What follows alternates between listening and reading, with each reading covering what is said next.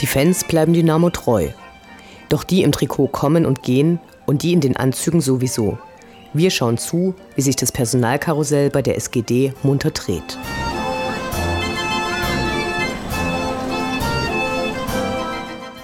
Und wieder steht ein Neuzugang fest.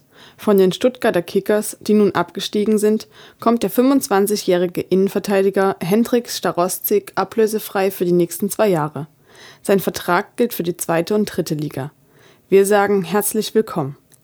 Verabschiedet wurde hingegen Luca Dürholz, der zu Holstein Kiel wechselt und damit Matthias Fetsch folgt, der dorthin bereits in der Winterpause gewechselt war. Wir sagen Danke zu den Spielern. Und noch eine gute Nachricht.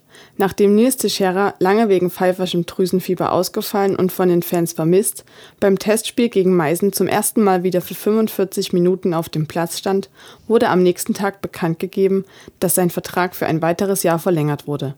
Wir freuen uns.